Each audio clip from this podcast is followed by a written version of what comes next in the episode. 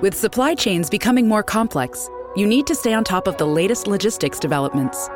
So, if you work with logistics, you need the Beyond the Box podcast from Maersk. It's the easy way to keep up to date with everything from digital disruption in logistics to the need for supply chain resilience in today's market. Find out more and keep ahead of the game with the Beyond the Box podcast on logistics insights at maersk.com/insights.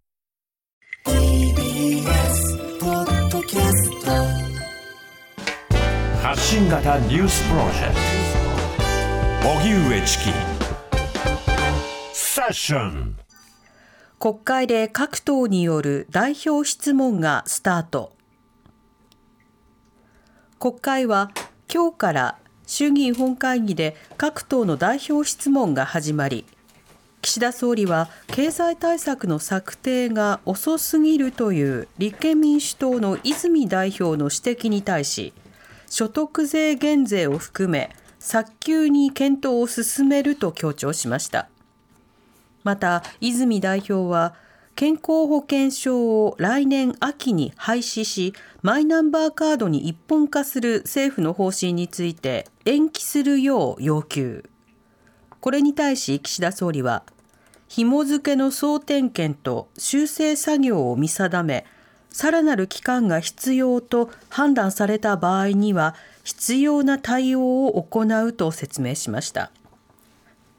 さらに泉代表が旧統一教会の財産保全策を超党派の議員立法で成立させるよう提案。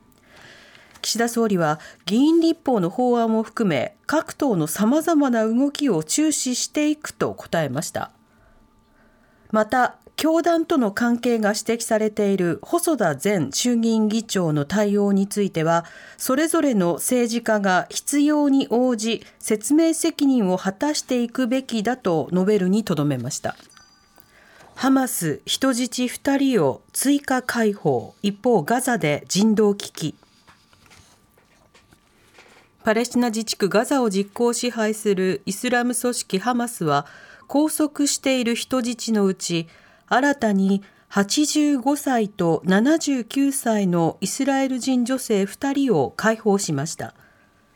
7日にハマスがイスラエル南部の集落を襲撃した際に拘束された人質の解放はアメリカ人2人に続き2度目となります。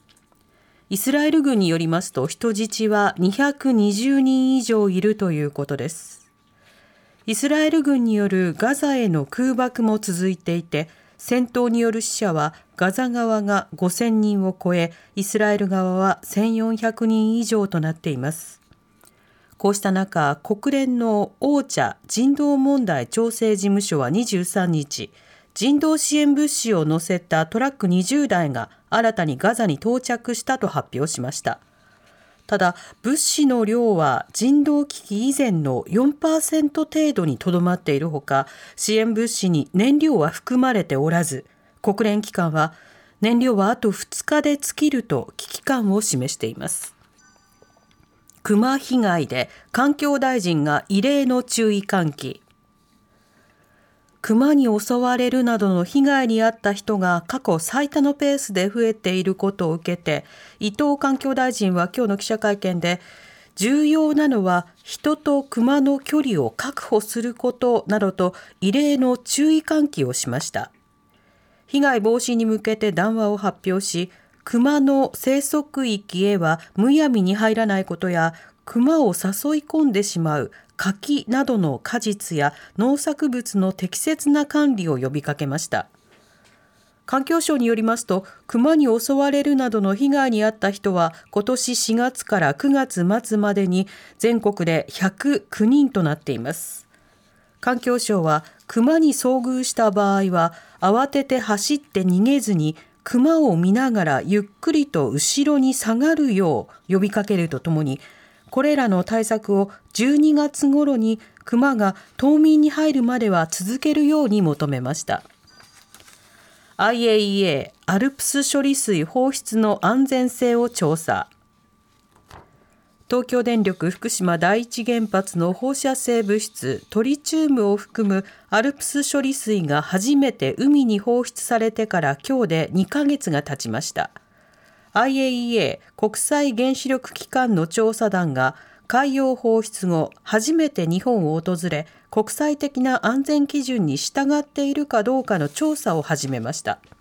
調査は27日までの4日間行われ初日の今日は外務省や東京電力などと面会し処理水の放出実績などを確認。放出に反対する中国を含む海外の専門家らで構成される IAEA の調査団は明日福島第一原発を訪れ海洋放出に問題がないかや放射性物質の測定が適切に行われているかなどを確認する予定です。頂き女子が通うホストを逮捕。4000万円受け取ったか。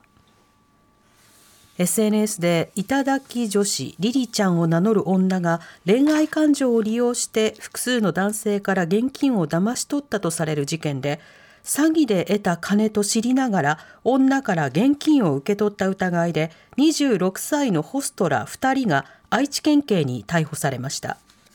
逮捕されたのは東京歌舞伎町のホスト田中宏容疑者26歳とホストクラブの責任者橋本和樹容疑者34歳です。頂き女子リリちゃんこと渡辺舞容疑者25歳は恋愛感情を利用し利用して金を騙し取るマニュアルを販売し男性から金を騙し取るなどし詐欺の罪で起訴。田中容疑者の店の常連客だったということです。TBS ラディオ